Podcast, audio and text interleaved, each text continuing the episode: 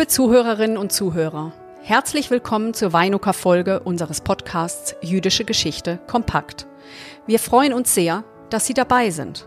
Mein Name ist Miriam Rürup und gemeinsam mit meinem Kollegen Björn Siegel und sieben weiteren Kolleginnen und Kollegen des Instituts für die Geschichte der deutschen Juden präsentieren wir Ihnen heute unsere Weinuka-Folge. Normalerweise könnten Sie uns dabei nicht nur online zuhören, sondern wir würden Sie in unsere Bibliothek beim Schlump einladen, zu nun schon zum neunten Mal stattfindenden alljährlichen Jahresendveranstaltung, die ganz im Zeichen der Bücher steht. In diesem Jahr freuen wir uns nun, dass wir dank dieses Mediums stimmlich zu Ihnen kommen können und dass Sie sich fürs Zuhören entschieden haben. Aber was hat es denn nun mit Weinuka auf sich? Wie Sie wissen, sind wir keine religiöse Institution. Das Institut für die Geschichte der deutschen Juden steht seit bereits fünf Jahrzehnten für die Erforschung der Geschichte der Hamburger Juden und der deutsch-jüdischen Geschichte überhaupt. Damit ist es eines der Institute, die sich vorwiegend sogenannten ernsten Wissenschaftsthemen widmet. Gleichwohl sind wir alle, die wir hier an diesem Institut arbeiten, auch sonst gerne lesebegierige Menschen, lesen Romane, blättern in Kochbüchern, ähm, schauen uns Comics an und was es sonst noch so in gedruckter Version auf dem Markt gibt. Aber wir haben eben doch auch einen etwas ausgeprägteren Hang zu jüdischen Themen. Und so haben wir uns vor etwa acht Jahren die heutige Veranstaltung als Jahresabschluss überlegt. Damit begehen wir alljährlich das Ende eines Jahres voller Vorträge, Konferenzen, Doktorandenschulen, Forschungsreisen, Publikationen. In diesem Jahr aber ist so einiges anders. Was ist nun das Besondere an Weinuka und warum nennen wir unsere Veranstaltung Weinuka bzw. den heutigen Podcast Weinuka? Weinuka ist, Sie werden es schon erkennen, eine Zusammensetzung von zwei Begriffen, nämlich Weihnachten und Chanukka. Das eine ein christliches Fest, das andere ein jüdisches Fest.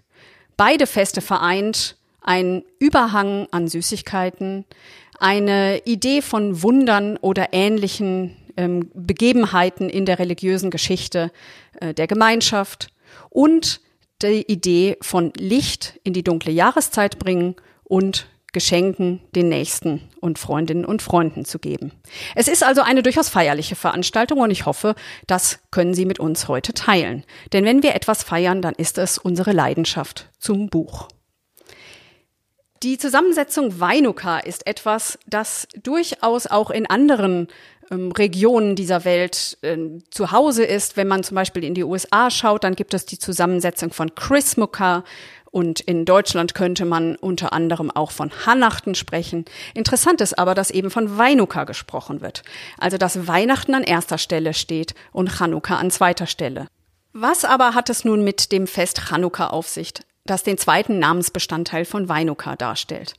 Chanukka erinnert an ein historisches Ereignis am 25. Kislev 3597 in der jüdischen Zeitrechnung oder 164 Jahre vor der christlichen Zeitrechnung, also vor der für uns heute hier in Deutschland gültigen Zeitrechnung. Die Syrer hatten damals den Tempel in Jerusalem bereits seit drei Jahren in ihrer Gewalt, als Judas Makkabäus einen Aufstand organisierte, bei dem unter anderem der Tempel wieder zurückerobert wurde. Der Talmud berichtete dann später, dass in dem Tempel ein kleiner Rest von Öl gefunden wurde, mit dem der siebenarmige Leuchter, die Menorah, entzündet wurde. Der Rest Öl hätte höchstens noch für ein paar Stunden gehalten, hielt aber überraschenderweise acht Tage lang. Und seitdem wird alljährlich an Chanukka ein achtarmiger Leuchter entzündet. Jeden Tag eine Kerze mehr. So die Tradition oder die Geschichte zu diesem Fest, die im Hintergrund vor, von Weinuka schwebt. Weinuka ist natürlich eine wesentlich jüngere Erfindung. Wir finden sie vielleicht frühestens vor etwa 100 Jahren, als ähm, Juden so weit integriert waren in die allgemeine deutsche Gesellschaft, dass sie sich beispielsweise auch einen Weihnachtsbaum in ihr Wohnzimmer stellten, aber trotzdem nicht Weihnachten begangen haben, sondern Chanukka gefeiert haben. Da gibt es eine wunderbare Anekdote eines jüdischen Humoristen. Ich gebe sie einmal eben wieder. Ein kleines jüdisches Mädchen guckt aus dem Fenster in die Nachbarwohnung und ruft erstaunt aus, Mutti, schau mal, die Christen haben auch einen Weihnachtsbaum. Diese Anekdote berichtet der Publizist und Theologe Shalom Ben-Chorin in seiner Autobiografie aus dem Jahr 1913.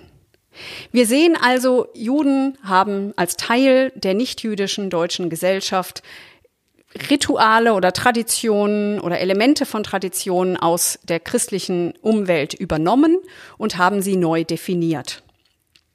In der zionistischen Bewegung gab es im Übrigen sogar die Makkabäer feiern, was dann sozusagen eine weltliche und zionistische Aufladung von Chanukka war, wo eben nicht das religiöse Wunder im Zentrum stand, sondern der Aufstand von Judas Makkabäus gegen die Besatzung, was quasi mehr in diese zionistische Lesart der, der kraftvollen, des kraftvollen Kollektivs ähm, passte, das sich einen neuen Staat gründen wollte. Erlauben Sie mir aber nun zum Schluss Bevor ich an meinen Kollegen Björn Siegel übergebe, der Sie durch diese Episode weiterführen wird, noch eine persönliche Bemerkung. Mit dieser Folge geht nämlich zugleich meine Zeit als Direktorin des Instituts für die Geschichte der deutschen Juden hier in Hamburg zu Ende. Ich habe einen Ruf an die Universität Potsdam erhalten, verbunden mit der Übernahme des Direktorinnenpostens am Moses Mendelssohn Zentrum für europäisch-jüdische Studien.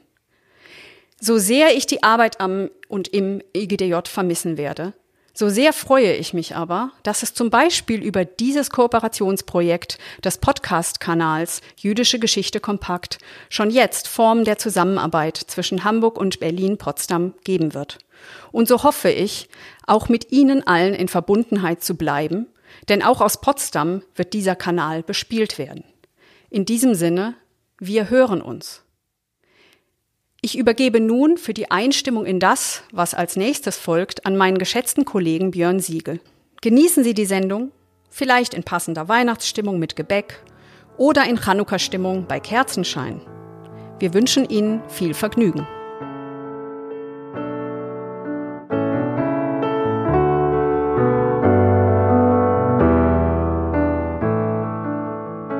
Auch ich begrüße Sie ganz herzlich zu unserer Weinuka Spezialfolge und freue mich ganz besonders darauf, Sie auf unserem zusammengestellten literarischen Streifzug durch das nun schon fast vergangene Jahr 2020 zu begleiten. Mein Name ist Björn Siegel und ich gehe, wie Sie es gerade von Miriam Rürup gehört haben, heute mit Ihnen unserer Leidenschaft zum Buch nach, die nicht nur unsere alltägliche wissenschaftliche Arbeit bestimmt, sondern auch zuweilen unsere private Leselust anregt. Meine Kolleginnen und Kollegen aus dem IGDJ hier am Schlump, aber auch, wie Sie hören werden, aus dem Homeoffice in den verschiedensten deutschen Städten, geben Ihnen heute einen ganz persönlichen und exklusiven Einblick in Ihre Welt und Ihre literarischen Leidenschaften. Sie fächern Ihnen eine ganze Bandbreite an Themen der deutsch-jüdischen Geschichte auf und skizzieren in kleinen Beiträgen das Buch nach, welches Sie im letzten Jahr gelesen haben und das Ihre Leidenschaft geweckt hat. Vom Chanukka-Pferd und ägyptischen Krokodilen über Gedanken von Holocaust-Überlebenden und Hoffnungen einer Uhrmacherfamilie bis hin zu Robert Cairos biografischer Rückschau und einem schonungslosen Blick auf den heutigen Antisemitismus ist alles dabei. Die Buchdaten finden Sie auch im Begleittext dieses Podcasts, sodass Sie nicht Stift und Papier bereithalten müssen, um etwas schnell mitzuschreiben. Sie können es sich also beruhigt auf Ihrem Sessel oder auf Ihrem Sofa gemütlich machen und diesen bunten Strauß oder, um sprachlich im Weinuka-Thema zu bleiben, diese literarischen Lichter genießen und sie in der nun kommenden eher ruhigen Zeit als Anregung zum geistigen Mitreisen und Miterleben, aber auch zum Innehalten und Nachdenken nutzen. Beginnen wir also unsere literarische Reise durch das Jahr mit den ersten beiden Beiträgen. Zu Beginn stellt uns Juliane de Sosa, Doktorandin am IGDJ und Kennerin der deutsch-jüdischen Zirkusgeschichte, das Buch von Miriam Halberstam Ein Pferd zu Hanukkah vor.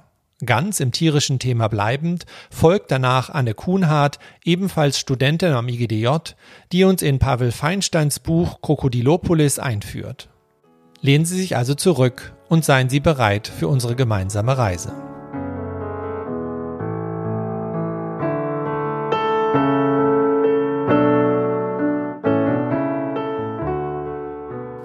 Ein Pferd zu Hanukkah. Das Buch Ein Pferd zu Hanukkah von der Autorin Miriam Halberstam mit Illustration von Nancy Code ist 2010 und nochmal als Neuauflage 2018 im Ariella Verlag erschienen und ist für Kinder ab drei Jahren geeignet. Die Geschichte handelt von Hannah, die sich sehnlichst von ihren Eltern zu Hanukkah ein Pferd wünscht.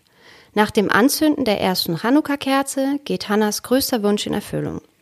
Und Golda, das braun-goldene Pferd, steht plötzlich vor der Tür. Zum Einstieg in die Geschichte nun eine kleine Leseprobe. Guten Morgen, Hanna, flüstert Mama. Hanna macht langsam die Augen auf. Heute Abend zünden wir das erste Hanukkah-Licht an und danach bekommen wir ein Geschenk, nicht wahr? ruft Hanna begeistert und ist mit einem Sprung aus ihrem Bett gehüpft. Ja, so wie immer. Aber sei bitte nicht enttäuscht, wenn dein großer Wunsch nicht in Erfüllung geht, zwinkert Mama. Hanna wünscht sich nämlich schon seit langem ein Pferd. Auch diesmal, in den letzten Tagen vor Hanukkah, hat sie ihren Eltern davon erzählt und immer wieder gebettelt, aber die waren nicht zu begeistern. Wo sollen wir denn in unserer Wohnung ein Pferd unterbringen? hat Mama ihr geantwortet. Aber Hannah war von ihrem Wunsch nicht abzubringen. Endlich ist es soweit. Nach Einbruch der Dunkelheit werden der Schamasch und die erste Kerze des Lichterfestes feierlich angezündet. Die ganze Familie ist da. Maus zur singt Hannah immer besonders gern, wenn ihr kleiner Bruder David nur nicht immer so schief dazwischen krähen würde. Danach geht's ans Geschenke auspacken. Papa macht die Tür zum Nebenzimmer auf und Hannah kommt aus dem Staunen nicht mehr heraus. Da steht ein Pferd, ein richtiges Pferd. Es wedelt mit dem Schweif und schaut Hannah mit großen braunen Augen an. Shalom, brummt es mit samtener Stimme. Erst schaut Hannah ganz ungläubig. Ein Pferd? Das spricht? Und auch noch Hebräisch? Aber dann freut sie sich wie verrückt. So geht es spannend weiter in der wunderschön illustrierten Geschichte um Hannah, ihre Familie und Golda. Das Zusammenleben wird nun wirklich kein Zuckerschlecken und Golda wird während des achttägigen Hanukkah-Festes der Familie einige Überraschungen bereiten und in der Wohnung allerlei Unfug anstellen. Ein schöner Schlamassel.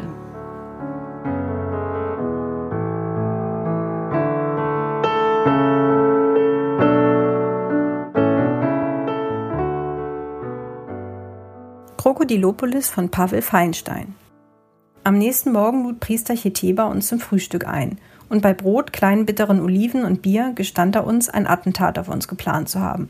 Zwar wisse er, dass wir hier zur Erholung seien und nicht um zu arbeiten, aber er würde uns auf ewig dankbar sein, wenn wir ein paar Aufträge annehmen.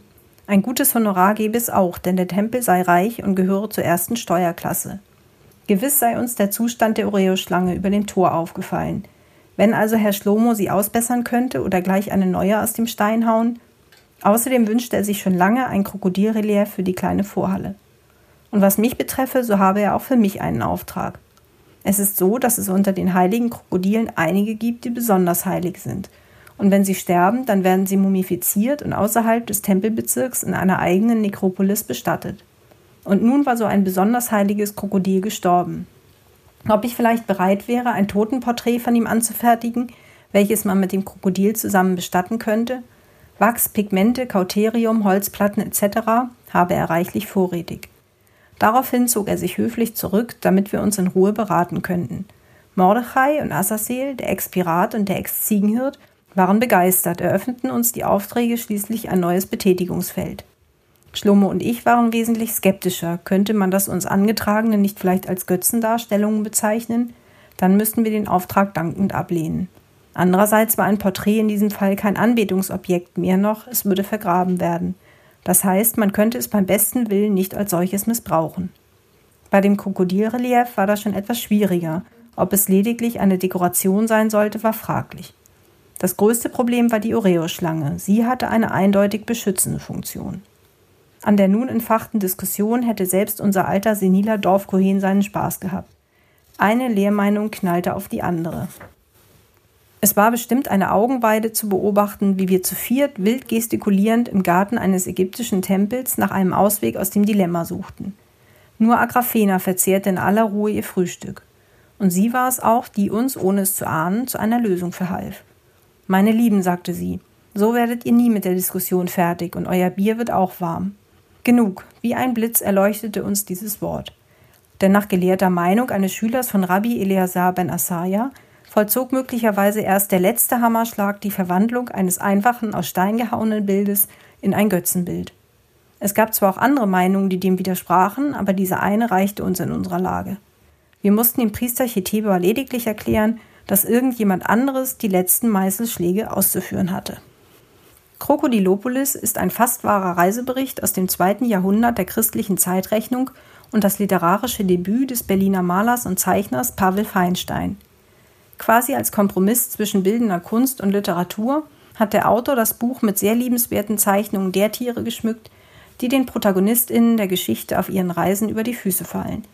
Zunächst hauptsächlich Ziegen und Schafe, später dann vermehrt Krokodile. Eben diese Reise beginnt für den Helden Shimon Ben S., Freizeitkünstler mit großen Ambitionen, in seinem judäischen Heimatdorf Anus Mundi. Dieses wird ihm bald zu stickig und er macht sich mit einer immer größer werdenden Gruppe an BegleiterInnen auf, sein Glück in einer sehr fabelhaften Welt des antiken Mittelmeerraumes zu suchen. Feinsteins Spaß am Schreiben merkt man ihm deutlich an und ich finde, dieser Spaß überträgt sich auch beim Lesen. Seine Geschichte ist atemlos, fantastisch, fröhlich und, wie der Münchner Merkur schreibt, voller Frivolitäten. Der Autor nimmt sich selbst nicht ernst und spart auch nicht mit Kritik an anderen, dafür umso mehr an Respekt. Ich bin mir zum Beispiel nicht sicher, was ich von dem Frauenbild halten soll, das Feinstein präsentiert, und hoffe, ich müsste mich nicht eigentlich darüber ärgern, denn seine Geschichte hat mir sonst sehr gut gefallen. Heilig ist ihm jedenfalls gar nichts, weder Religion noch Kunst oder politische Korrektheit. Tiere scheint er allerdings ehrlich gern zu haben. Vielen Dank fürs Zuhören und vielleicht ja auch viel Freude beim Lesen.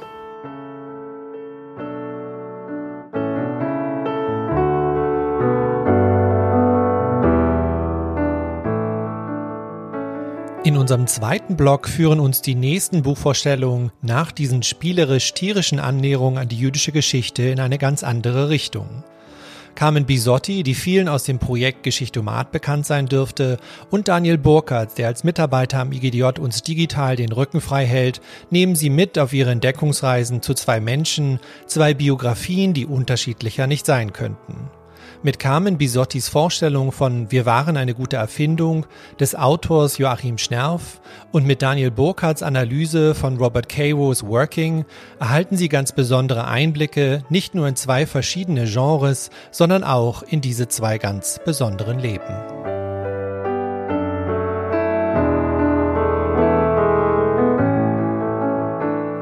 Ich möchte ein eher kleines Büchlein, das gerade mal 144 Seiten hat, empfehlen. Geschrieben wurde es von dem noch recht jungen französischen Schriftsteller Joachim Schnerf und es ist sein zweites Werk. Der Roman heißt Wir waren eine gute Erfindung oder im Original Cette Nuit und ist 2019 erschienen. Eigentlich handelt der Roman von etwas, das wir alle kennen. Das jährliche Zusammenkommen der Familie an Feiertagen. Es wird gelacht, gegessen und diskutiert. So geschieht es auch jedes Jahr am Sederabend, dem Vorabend des Pessachfestes in Salomons Familie. Zwischen rituellen Liedern, dem Auszug aus Ägypten und der Suche nach der versteckten Matze wird erzählt, aber auch gestritten. Die Enkelin erscheint im Palästinensertuch, die Tochter bekommt eine ihrer berüchtigten Schreiattacken und der Schwiegersohn verdrückt sich beim kleinsten Anzeichen von Streit. Salomon selbst reißt KZ-Witze, die außer ihm, dem Auschwitz-Überlebenden, niemand lustig findet. In diesem Jahr ist aber alles anders. Sarah, Salomons Frau, ist verstorben und zum ersten Mal muss Salomon allein mit seinen Kindern und Enkelkindern den Abend bestreiten. Und er weiß nicht, wie er das schaffen soll. War es doch immer Sarahs Liebe und Nachsichtigkeit, die alle zusammenhielt. In den Stunden vor Ankunft seiner Familie und dem Beginn des Sederabends erinnert Salomon sich zurück. An kleine Szenen aus dem Leben seiner Familie, wie auch in Bruchstücken an sein eigenes. So lässt Salomon uns, die Leser, zum Beispiel an seinem ersten Sederabend mit seinen künftigen Schwiegereltern teilhaben. Und auch dabei zeigt sich ein, sein berüchtigter Humor. Hier ein kleiner Auszug. Eine Unterhaltung führen, manierlich essen, die Grundlagen eines bürgerlichen Lebens hatten sich in den Latrinen von Auschwitz verflüchtigt. Vom ersten Augenblick an, als ich einen Fuß in die Wohnung gesetzt hatte, bis zu den Umarmungen am Ende dieses Sederabends war ich wie versteinert angesichts der Regeln. Sie sind also Koch, Salomon? Sarahs Mutter wollte die Situation entspannen, nachdem ihr Mann mir ein Dutzend Fragen zur Selektion am Lagereingang gestellt hatte. Sie müssen ja ein richtiger Meisterkoch sein. Hm, ich bin Kücheninstallateur, bis ich etwas Besseres finde. Geschickter mit meinem Hammer als mit dem Kochtopf. Kücheninstallateur? Das ist ja ein origineller Beruf, fühlte sie sich verpflichtet hinzuzusetzen.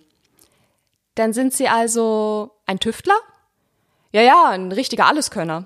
Aber fragen Sie mich bitte nicht, ob ich einen Blick auf Ihren Ofen werfe. Trotz meines Fachwissens auf diesem Gebiet habe ich da immer gewisse Hemmungen. Mein erster KZ-Witz war einfach so herausgerutscht. Ein Klassiker für den ersten Zederabend bei meinen künftigen Schwiegereltern. Joachim Schnerf gelingt es in seinem Roman, individuelle Schicksale mit Zeitgeschichte und der jüdischen Tradition zu verknüpfen. Und das ist eine große Stärke des Romans. Die Handlung selbst kommt fast ohne Gegenwart aus und findet in den Erinnerungen an die Vorjahre statt. Wir waren eine gute Erfindung ist wundervoll, traurig und witzig zugleich. Es ist eine Hymne auf die Liebe, den Humor und das Überleben.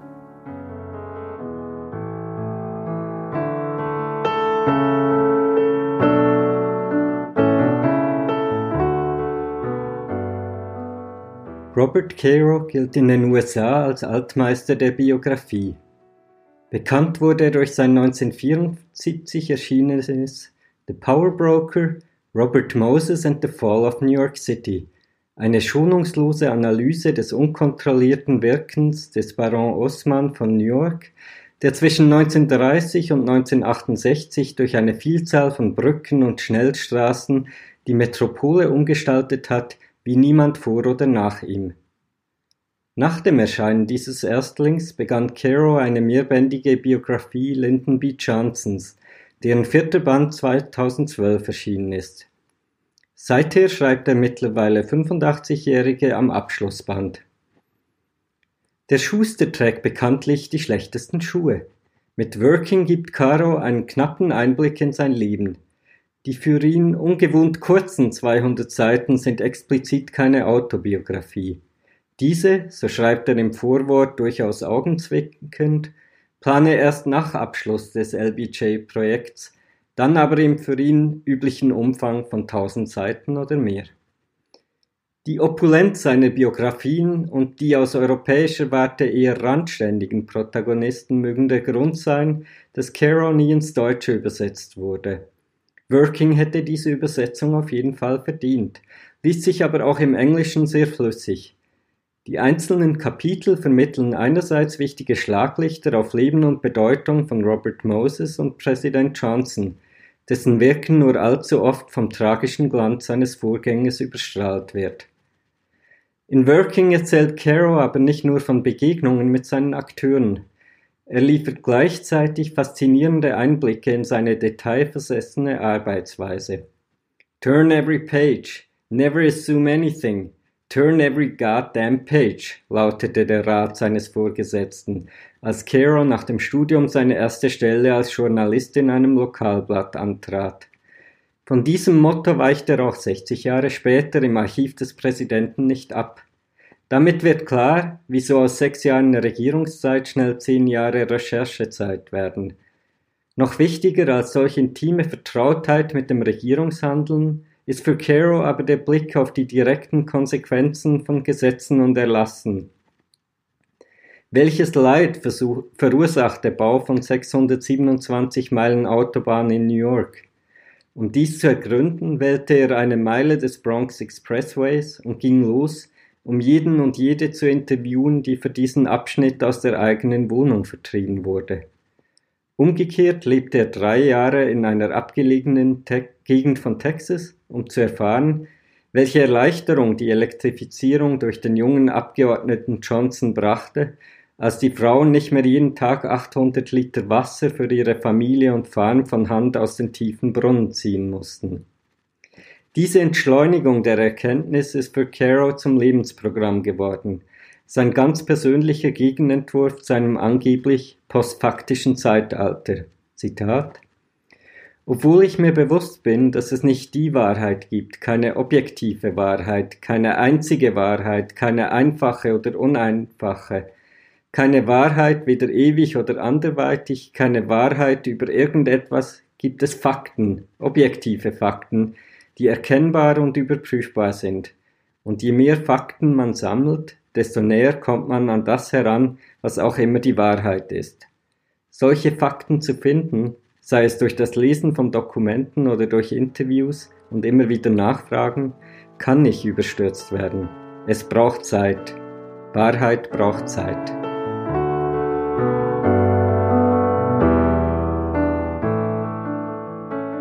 Die Auseinandersetzung mit den Folgen des Nationalsozialismus sowie dem Antisemitismus von gestern und heute ist das zentrale Thema unseres dritten Abschnitts. Beate Kuhne, Leiterin des Geschäftszimmers des IGDJ und Alexandra Klei, Mitarbeiterin und Architekturhistorikerin, regen uns mit diesen beiden Buchvorstellungen zum Nachdenken an. Beate Kuhnles Einführung in Ronen Steinkes Buch Terror gegen Juden und auch Alexandra Kleis Vorstellung von Ihr sollt wissen, dass wir noch da sind von Esther Safran Föhr geben uns Einblicke in die komplexe und herausfordernde Geschichte nach der Shoah.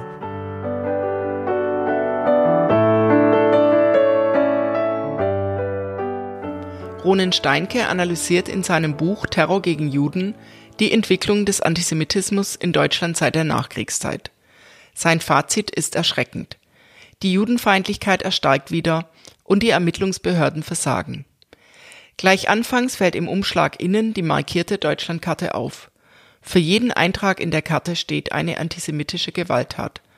Begangen nach 1945 und die Karte ist voll davon. Der Hass erfasst viele Schichten der Gesellschaft und stirbt nicht aus. Es gibt den unterschiedlichsten Antisemitismus, rechten, linken und religiös motivierten. Es gibt uralte Vorurteile wie die Mehr von der Brunnenvergiftung und neue, wie sie etwa von der anti-israelischen Boykottbewegung BDS verkündet werden. Erhitzte Debatten werden darüber geführt, doch oft gerät der eigentliche Anlass dabei aus dem Blick.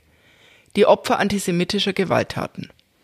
Das erschütternde Buch des Journalisten Ronen Steinke setzt hier an und zeichnet die Entwicklung des Antisemitismus in Deutschland seit 1945 anhand zahlreicher Beispiele nach. Manches ist noch sehr präsent, anderes längst vergessen. Wie zum Beispiel der geplante Anschlag vom 9. November 1969 in Berlin, als die linksterroristische Gruppe Tupamaros Westberlin im jüdischen Gemeindehaus in Berlin eine Bombe mit Zeitzünder legte, die durch Zufall nicht explodierte. Hinter der Gruppe steckte Dieter Kunzelmann, Gründungsmitglied der Kommune 1, den Jürgen Trittin vor rund zwei Jahren noch als großen Sponti feierte.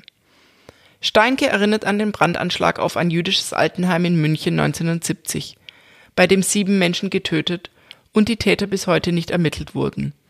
Oder an den jüdischen Verleger Shlomo Levin und seine Lebensgefährtin, die von einem Anhänger der Wehrsportgruppe Hoffmann erschossen wurden einer verbotenen neonazistischen Organisation, die mit dem Anschlag auf das Oktoberfest 1980 in Verbindung stand. Sie wurde vom damaligen Innenminister Baum verboten, was Franz Josef Strauß kritisierte mit den Worten harmlos wie Pfadfinder wären diese.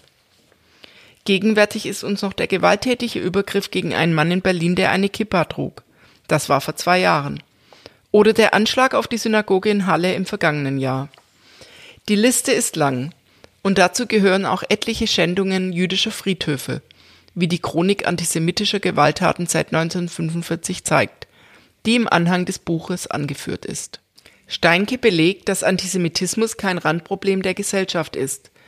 Er kritisiert den rechten wie den linken Antisemitismus, ohne, wie es sonst oft geschieht, die linke Haltung damit abzutun.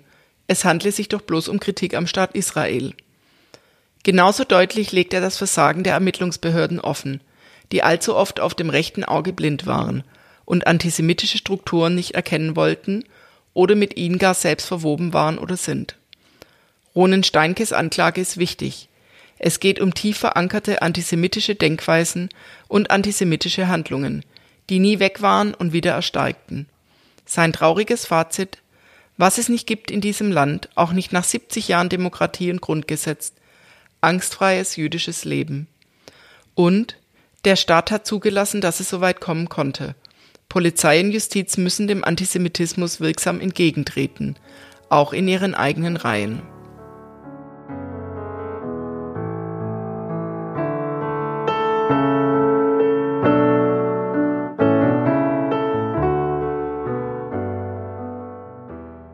Das Buch, über das ich spreche und das ich empfehlen möchte, ist erst vor einigen wenigen Wochen in Deutschland erschienen und deshalb vielleicht noch nicht so vielen bekannt.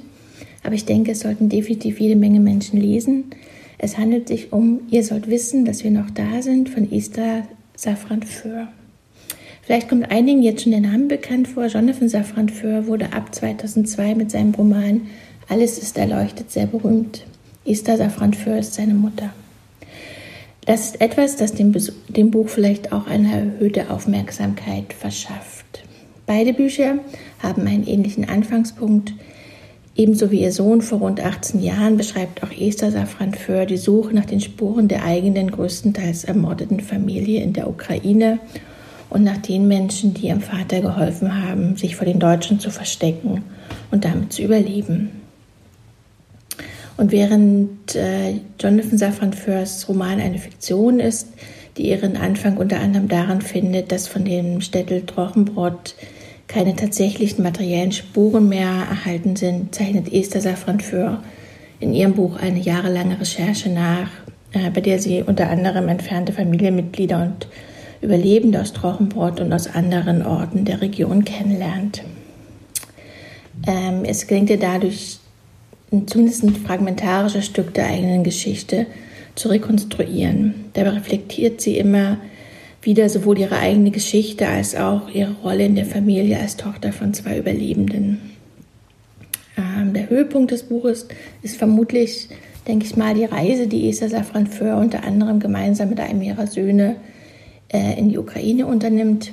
Und ich denke, in diesem Teil des Buches zeigt sie wirklich sehr schön, wie wichtig auch Orte, an denen in Anführungsstrichen nichts mehr zu sehen ist, für die Erinnerung sein können. Ähm, es ist vielleicht nicht die Absicht der Autorin, aber ich denke zudem, dass das Buch wichtig ist, weil es den sogenannten Holocaust by Bullets, also die Massenerschießung, die die Deutschen der ehemaligen Sowjetunion besonders 1941 und 1942 durchführten, thematisiert und dabei ganz konkreten Orten zuordnet, von denen die allermeisten Menschen hier noch nie etwas gehört haben. Ich möchte auch noch ähm, ganz kurz eine Sequenz ähm, daraus vorlesen, an der das, äh, also der Punkt mit den Orten und der Erinnerung meiner Meinung nach besonders deutlich wird. Der Moment war surreal, das war der Ort, den ich vor mir sah, wenn ich nachts aufschreckte und mir meine Großmutter und meine Urgroßmutter mit meinen Cousins in den Armen vorstellte, wie sie am Rand der Grube standen und darauf warteten, erschossen zu werden. Als meine Füße in den weichen Lebenboden einsanken, stellte ich mir vor, dass ich ihren Leichnam näher kam. Ich versuchte nicht daran zu denken, wie tief im Wald wir waren, an, den, an die Goldräuber, der Grabräuber, von denen Jonathan mir erzählt hatte, oder an die Geschichte, die wir gerade von Anna, der Lehrerin, gehört hatten über Scharfschützen, die sich in den Bäumen versteckt hatten und auf jeden schossen, der zu flüchten versuchte. Und an die Schilderung, wie der Boden sich nach den Hinrichtungen noch tagelang bewegt hatte. Frank erzählte mir später, er werde niemals vergessen, wie es in diesem dunklen, friedlichen Wald war, wo er, wie er sagte, die Geister spüren konnte, die sich hinter den Bäumen versteckten. Es war ein Ort des unvorstellbaren Schreckens, doch jetzt war es, war es hier merkwürdig ruhig. Auf den Gräbern waren Bäume gewachsen und statt des Lärms im Dorf, dem Dröhnen der Autos und dem Bellen der Hunde herrschte hier Stille.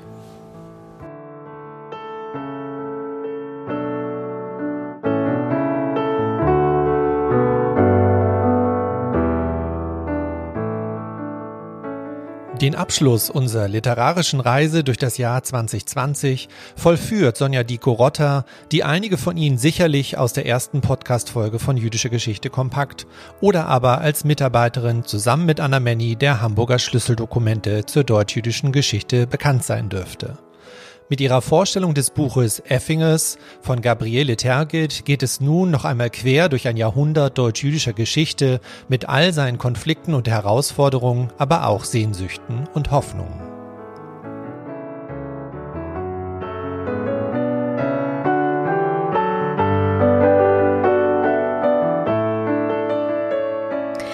Ich stelle Ihnen heute den Roman Effingers von Gabriele Tergit vor. Warum habe ich diesen Roman für Wein und K ausgesucht? Es handelt sich bei den Effingers um eine Neu- bzw. Wiederentdeckung eines Romans. Die Erstausgabe erschien eigentlich im Jahr 1951, kann also kaum zur Gegenwartsliteratur gezählt werden, ist dann aber, wie gesagt, im vergangenen Jahr wiederentdeckt worden und das erste Mal auch ungekürzt erschienen. Ich beziehe mich hier auf eine Ausgabe aus dem Jahr 2020, die in Frankfurt am Main im Verlag Schöffling und Co. erschienen ist. Der Roman hat in dieser Ausgabe noch ein Nachwort, verfasst von Nicole Henneberg. Worum geht es in dem Roman? Die Effingers sind oftmals auch als jüdische Buddenbrooks bezeichnet worden. Es ist eine deutsch-jüdische Familiengeschichte, die ähm, von den drei Familien Obner und Goldschmidt in Berlin und der Familie Effinger in einem fiktiven süddeutschen Ort namens Kragsheim handelt. Die Handlung des Romans umspannt einen Zeitraum von 70 Jahren zwischen 1878 und 1948. Im Zentrum steht die Lebenswelt assimilierter deutscher Juden in Berlin und deren Entwicklung und Veränderung über vier Generationen hinweg. Gabriele Terget hat dies selbst einmal so beschrieben. 70 Jahre vom, Zitat, gemütlichen bismarckschen Deutschland bis zur Hitler-Epoche, vom Handwerker zur Industrie, vom Fortschrittsglauben zum Aufruhr der Jugend und ihren Schlagworten Führertum und heroisches Leben, vom preußischen Spartanertum zum Luxus der wilhelminischen Epoche, Frauenstimmrechtskampf und Kampf gegen die bürgerlichen Begriffe des 19. Jahrhunderts, er spielt in Berlin der Industrialisierung, im stillen süddeutschen Städtchen, im Weltkrieg in Frankreich, auf dem Balkan, in Polen. In ihrem Nachwort zum Roman beschreibt Nicole Henneberg diesen als eine, Zitat, Chronik einer untergegangenen Welt. Das Besondere dieser Chronik ist ihre genaue und lebendige Beschreibung von Einzelheiten des Alltags, wie etwa der Kleidung der Figuren, der Inneneinrichtung der Häuser oder der Essgewohnheiten. Effingers ist ein Familienroman, der unter seiner Oberfläche sehr politisch ist. Stilistisch ähm, kann man ihn beschreiben als einen Text, der sehr klar und knapp gehalten ist. Es gibt schnelle Dialoge und mit fast jedem Kapitel wechselnde Erzählstimmen und Handlungsorte. Die Arbeit an dem Roman begann Tergit im Jahr 1932.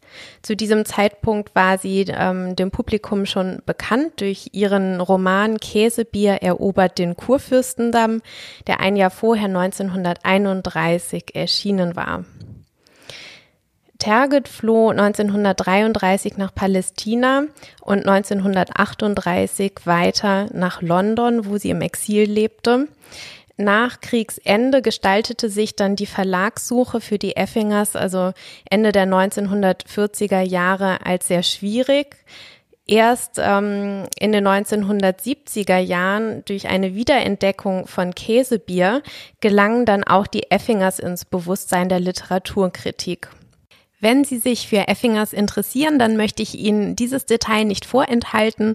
Der Roman umfasst tatsächlich 899 Seiten, aufgeteilt in 151 Kapitel. Gleichzeitig eignet er sich dadurch aber auch wunderbar, um mit einer sehr guten Lektüre durch diesen Corona-Winter zu kommen.